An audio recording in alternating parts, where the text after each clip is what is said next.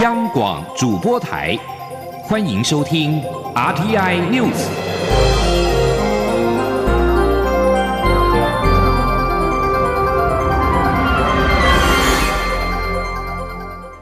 听众朋友您好，欢迎收听这节央广主播台提供给您的 RTI News，我是张顺祥。美国最新的防治人口贩运评比，台湾连续十一年名列第一级国家。内政部今天表示。人权保障是台湾极力维护的普世价值。今年底拟研议完成新守护行动计划二点零版，精进防治人口贩运的作为。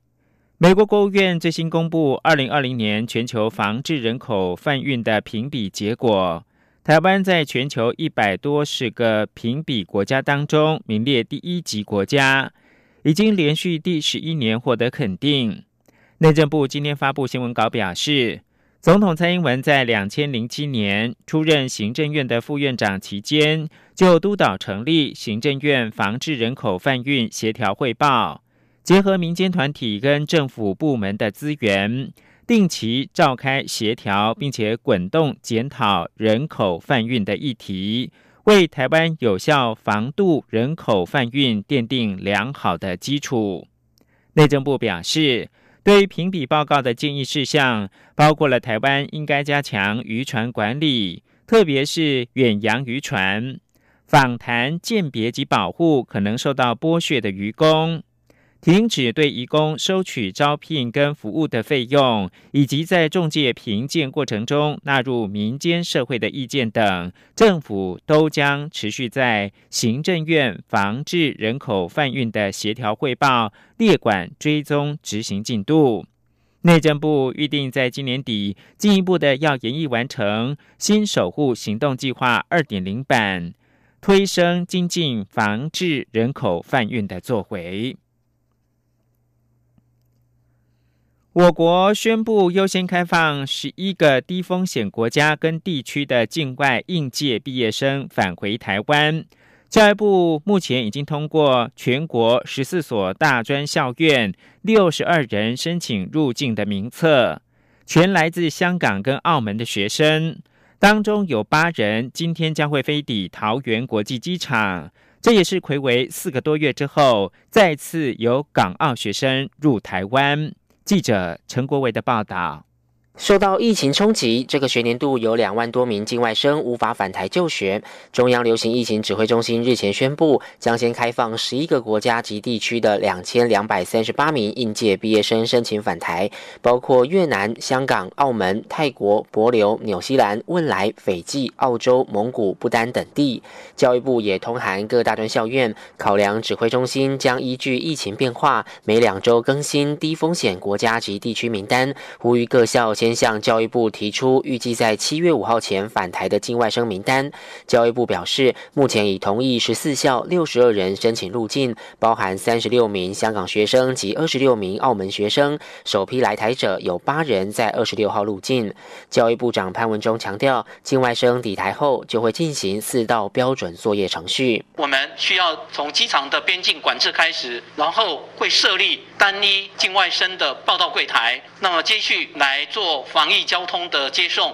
啊，以致让学生啊安排到简易的场所。由于首波应届毕业生的检疫情形与配合防疫的态度，将影响后续这十一个地方的旧生及新生能否陆续分批返台。因此，各校及香港侨生返台关注小组纷纷透过问答及懒人包等方式，提醒返台学生相关检疫及防疫规范，以免成为防疫漏洞。教育部也提醒学校，现在虽然也会受理各校提报七月六号以后返台的学生名单，但如果之后指挥中心因疫情考量，以除某个国家或地区，则即使原先已同意这些地方的境外生回台，仍需配合废止这些学生的返台许可。中央广播电台记者陈国伟台北采访报道。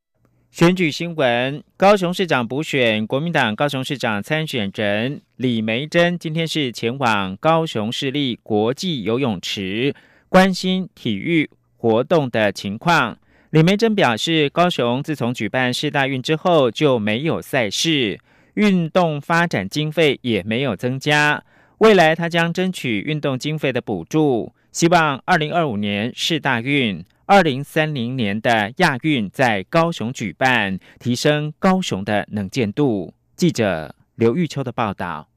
高雄市长补选呈现蓝绿白萨卡都战局。国民党的高雄市长参选人李梅珍二十六号前往高雄市立国际游泳池关心体育活动发展，体育场内民众不断对李梅珍高喊加油。针对高雄体育产业发展，李梅珍表示，高雄自二零零九年办完市大运后就没有大型赛事，运动发展局升格后的经费也没有增加，让他觉得非常可惜。他希望未来能争取大型。赛事在高雄举办，也会全力争取预算。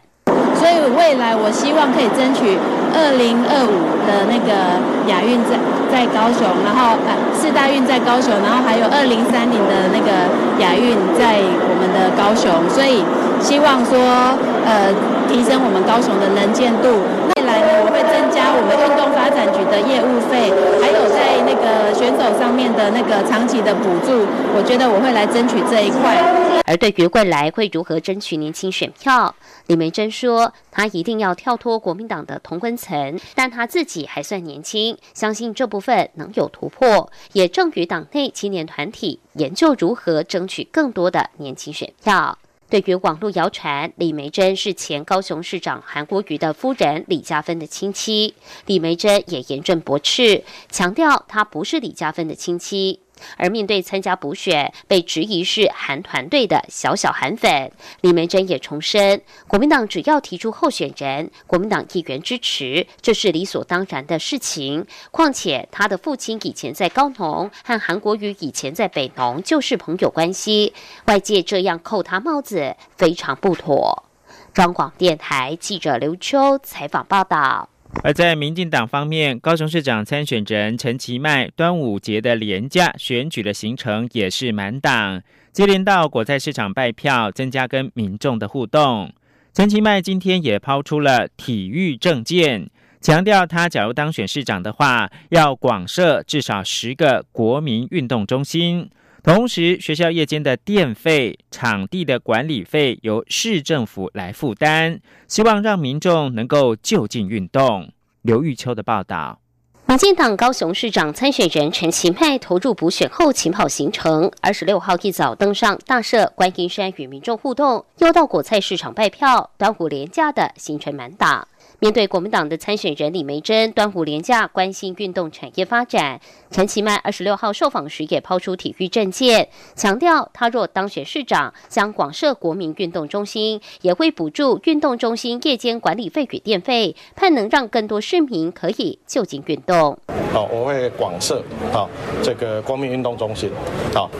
啊，至少啊啊，超过在这几年超过十个以上啊，利用这些公共的空间啊啊闲置的公有建筑啊来改建好。那第二个就是，那我希望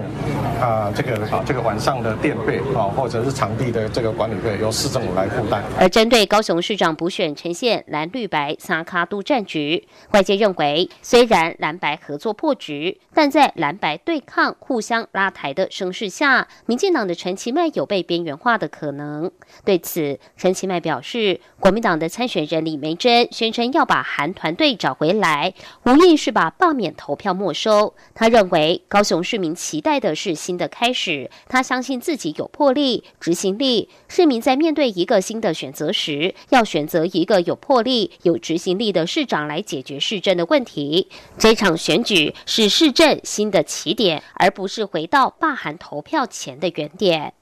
这与民众党提名古议政，台北市长柯文哲可能会南下浮选，是否忧心冲击年轻选票？陈其迈说。他长期对于进步的议题，例如反送中等，都有坚持，在社会的改革过程中，也都与改革站在一起。陈其迈强调，高雄目前最大的问题就是青年就业。他若当上市长，会尽力改善南北就业平均的问题，让大厂投资高雄，让青年返乡就业。中广电台记者刘秋采访报道。继续关注香港的情势。被视为香港泛民主派精神领袖之一的前政务司司长陈方安生，今天突然宣布从公民以及政治工作退下来。过较平静的生活。陈方安生曾经是港府高层的官员，在英国殖民统治时期，自一九九三年到一九九七年出任首位华人布政司，后来改为政务司。二零零一年，陈方安生以私人理由提出了退休，但外界相信他是因为跟时任行政长官，也就是董建华不和，而且没有获得北京方面的信任。陈方安生退休之后，一直活跃于政坛。除了曾经参加泛民举行的七一游行，也曾经当选立法会的议员，成为泛民的议员，直到两千零八年底卸任。陈方安生自卸任布政司之后，一直支持民主自由发展，跟民主党创党主席李柱铭、苹果日报的创办人黎智英和荣休主教陈日君书记共同被视为泛民的四大精神领袖。陈方安生此时宣布退出政治工作，又呼吁年轻人守法。刚好北京方面即将推出港区的维护国家安全法。未知两者是否有关联？此外，随着中国即将实施香港版的国家安全法，一项路透社委托进行的调查显示，已经持续一年的香港民主示威活动支持度已经出现了下滑，支持示威的比例从三月时的百分之五十八下降到五十一，反对者则是从百分之二十八增加到百分之三十四。最近几个星期的示威，也可以看出动能已经渐渐的失去，参与者只有数百人，而且很快结束。另外，根据《星岛日报》报道，为了配合执行港区的维护国家安全法，香港警方延后各层级警员的退休时间，部分人可能会转到新成立的国安部门工作。严密的防范以及侦查不同政治力量在港活动的情况。一般而言，香港的警员退休年龄是五十五岁。关注武汉肺炎的疫情，曾经是全美疫情最严重的纽约市，逐渐的走出了阴影。经济重启之后的疫情稳定，市长白思豪在二十五号表示，全市预计七月六号要迈入到经济重启的第三阶段。能否实现将取决于感染率的变化。纽约州疫情趋缓之后，分十个区、四个阶段重启经济。人口稠密的纽约市八号开始松绑防疫限制，是全州最慢重启经济的地区。二十二号按照进度迈入到经济重启的第二阶段，零售、餐饮等产业重上轨道。对经济重启进度向来说法比较保守的白思豪，二十五号上午简报时松口说，纽约市处在迈向经济重启第三阶段的轨道上。经济重启第三阶段，餐厅可以开放室内用餐，美甲、按摩、刺青跟穿乳店能够恢复营业，但需遵守社交距离，保持防疫规定。纽约市届时将重启。篮球、网球、排球场等户外的休憩空间，室内的公共海滩预定七月一号可以开放民众来游泳。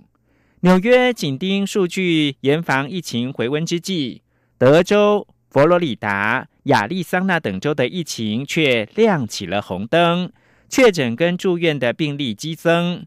德州的州长艾波特二十五号宣布暂停重启经济。要求部分的医院暂停非必要的手术，腾出更多的空间来治疗患者。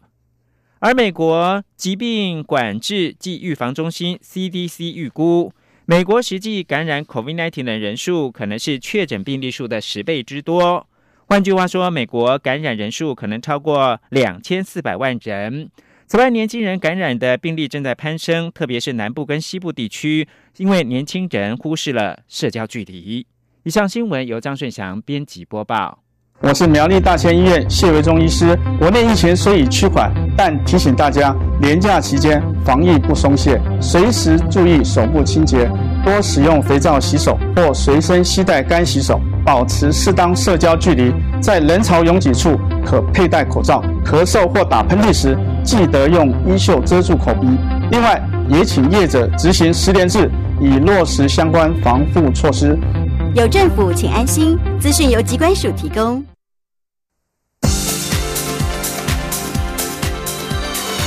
这里是中央广播电台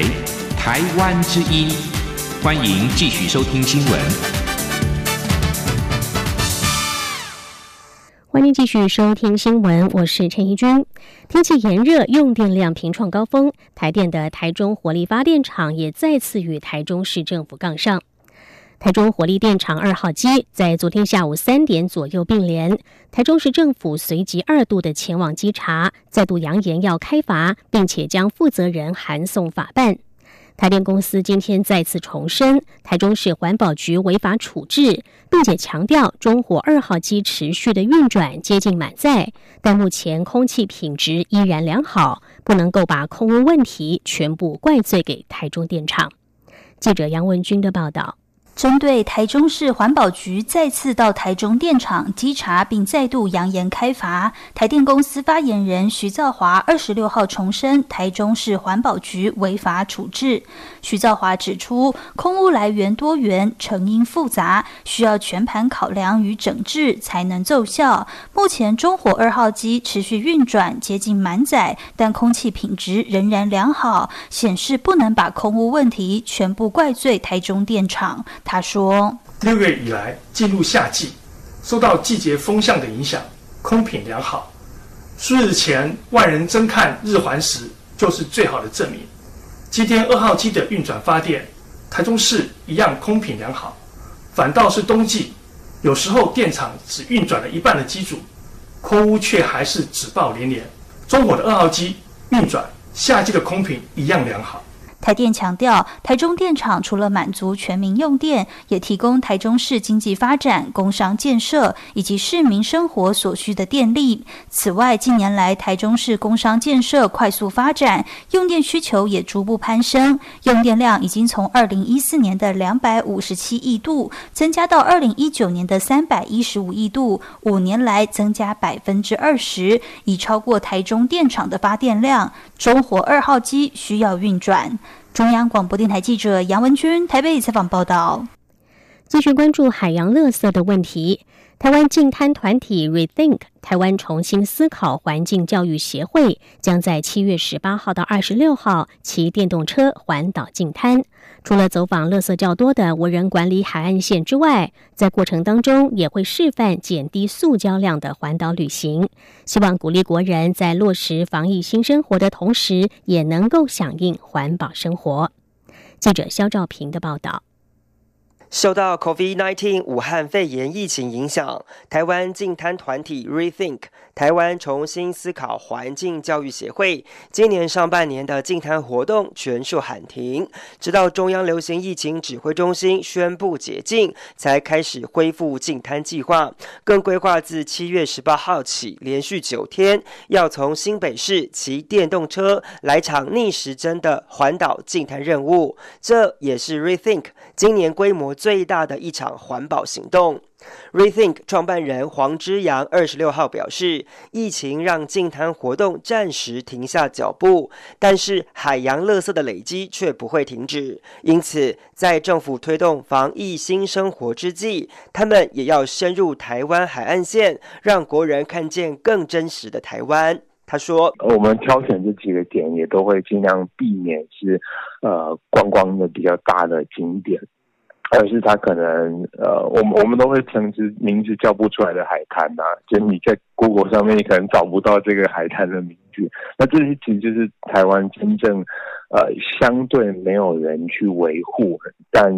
呃，垃圾量相对大的地方。黄之阳也说，随国内疫情趋缓，国人也开始出门旅行，因此他们也会在环岛净滩过程中示范低碳永续旅游，鼓励国人一起减少垃圾以及塑胶量，因为跟减垃圾相比，源头减量更为重要。他说，所以我们也会希望我们自己在环岛的旅行当中是。走一个比较像呃尽量减低垃圾，然后尽量呃没有塑胶产生的一一段旅行。对，然后当然也就希望把这个东西变成一个 know how 之后，可以呃在环岛后去跟大家做一个分享。黄之阳表示，这场环岛净滩活动主要是想提醒民众可以选择对环境更友善的生活方式。中央广播电台记者肖兆平采访报道。目前正值是台湾防疫解封之后的第一个连续假期，各地景点都挤满了人潮。为了让用路人能够善用台湾的公路，造访各地的秘境胜景，交通部公路总局在日前推出了“行旅台湾 ”（Drive Taiwan） 网站，还可以用手机扫描 QR code 快速进入的网站，方便大家深度的畅游宝岛，同时也认识脚下的这片土地。记者吴丽君的报道。公路总局自一九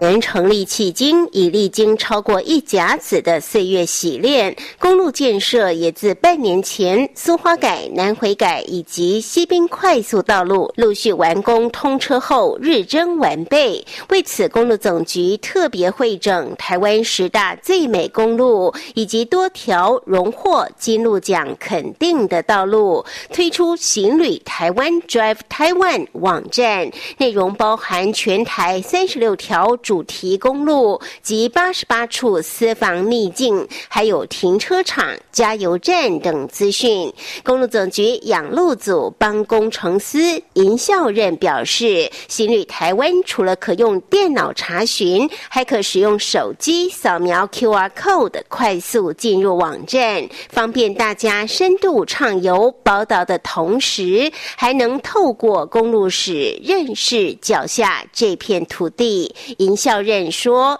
：“Drive Taiwan 除了能用电脑上这个网站查询所有资讯外，那我们也欢迎使用手机进行阅览。那也可以利用 QR code 的方式，比如主题公路的话，我们可以扫描这个台二六的寻觅镜，然后快速的进入网站的页面。除了基本的旅游资讯、道路的位置、改善的内容，还有像一周天气啊、服务设施等等。还有我们公路总局历年来这个地方的一些公路故事、历史情怀。”都纳入我们的这个 Drive Taiwan 里面。以国境之南台二十六线的南回公路为例，行旅台湾就以寻秘境、狼叫悲南道为主题，带领大家认识牡丹社事件后恒春半岛十九世纪末叶的开发史，直到上世纪戒严时期因为军事管制留下的丰富生态与神秘军事区，新中。横公路则以往玉山的最后一里路为主题，说明这条饱经天灾考验的道路，最后如何在环保意识抬头下，成为一条没有横贯的道路。欢迎大家透过 Drive Taiwan 来一趟有别于以往的公路之旅，深度体验每条道路的历史人文与风景。中央广播电台记者吴丽君。在台北采访报道。继续关心国际消息，中加两国关系因为华为财务长孟晚舟引渡到美国案跌到了谷底。中国官方过去一直强调，逮捕与起诉两名加拿大公民与孟晚舟案没有关系。但是昨天，中国外交部却表示，加拿大如果放了孟晚舟，有利于解决两位加拿大公民的问题。加拿大总理杜鲁道在二十五号拒绝以华为财务长孟晚舟来交换遭到中国拘押的两名加拿大公民前外交官康明凯和商人史佩福的呼吁。他表示，这么做将会立下不良先例，对加拿大造成伤害。杜鲁道表示，这将危及每年在海外生活与旅行的数百万加拿大人。我们不能允许政治压力或加拿大公民遭任意逮捕来影响加拿大的司法系统运作。尽管北京坚称孟晚舟与这两名加拿大人之间没有关联，但是杜鲁道说两者之间有明显的关系。他还指出，让北京认为可以借由逮捕加拿大人得到想要的东西，这是绝对无法接受的。伊朗国防部发言人。在今天，告诉国营电视台，首都德黑兰附近一处敏感军事基地所在地区的一座天然气储存设施发生了爆炸。伊朗国防部发言人艾布迪表示，爆炸发生在巴清的一处公共区域，而不是在军事基地内。不过，大部分的外国媒体都对国防部的说法存疑。西方情治单位怀疑，伊朗十多年前在这处军事基地进行与核弹引爆相关的试验。德黑兰当局对此予以否认。艾布迪表示，火势已经受到了控制，没有造成任何伤亡。他并没有透露爆炸的原因。综合外媒的报道，在当地时间二十五号晚间，德黑兰以东突然发出现了红色的火光，伴随着爆炸声响。接着，只见到一团黑烟直窜天际。另外，也有其他在事发地点周围的目击者声称，这是因为发电厂断电或是弹药安置不当所引起的爆炸。受到天气转变的影响，巴西得以逃过了蝗虫大军的侵袭。巴西南部南大河州政府二十五号指出，因为一道冷风所形成的雨带逐渐的靠近巴西南部，改变了可能朝向巴西的蝗虫云飞行的路线。巴西南大河州农业、畜牧业和农村发展厅与阿根廷当局一直保持着密切联系，监测蝗虫云的移动情况。二十四号，距离南大河州以西的巴拉多瓜伊市大约有一百三十公里。因为一道冷风形成了雨带，逐渐的靠近巴西南部，改变了蝗虫大军的飞行路线，不再逼近巴西南部。阿根廷政府指出，这种蝗虫物种隶属于胸刺黄亚科，是一种迁徙害虫，喜欢吃树薯、玉米以及甘蔗。每天飞行的距离可以长达一百五十公里。无论这只蝗虫大军是否会入侵巴西。巴西农业部长克里斯蒂娜已经签署了一项命令，宣布南大河州以及圣卡塔里纳州进入植物检疫的紧急状态。根据这项命令，这两个州政府可以迅速和灵活采取此类异常现象的防御措施，包括使用化学品和杀虫剂来防治害虫。联合国儿童基金会 （UNICEF） 在今天公布了报告，指出，由于受到 COVID-19 疫情的影响，援助资金短缺，数以百万计的也门儿童正在被推向饿死的边缘。二零一五年，由沙地阿拉伯所领导的联军采取了军事行动，介入也门内战，支持国际承认的也门政府，对抗由伊朗支持的叛军青年运动，这导致战事升高。也门的医疗体系已经全面崩溃。联合国儿童基金会的最新报告则是警告，由于 COVID-19 疫情爆发，使得早已处境悲惨的也门儿童情况进一步恶化。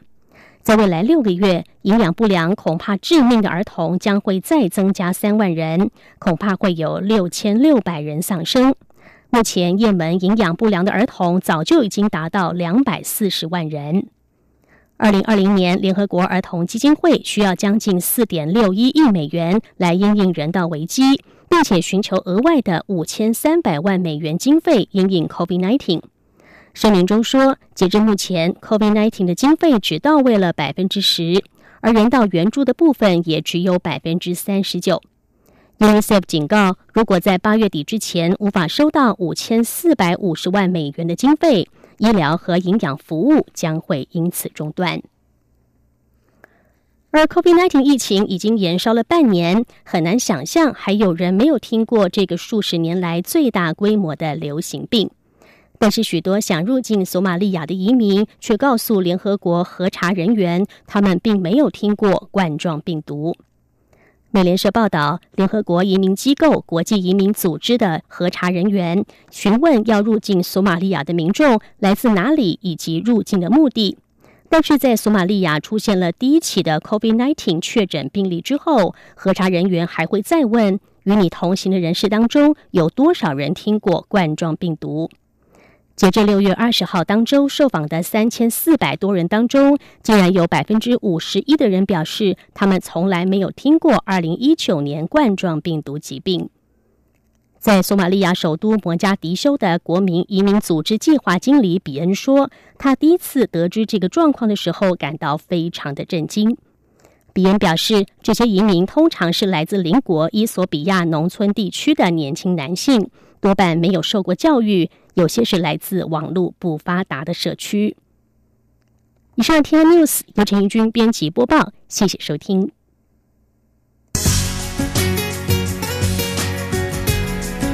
这里是中央广播电台台湾之音。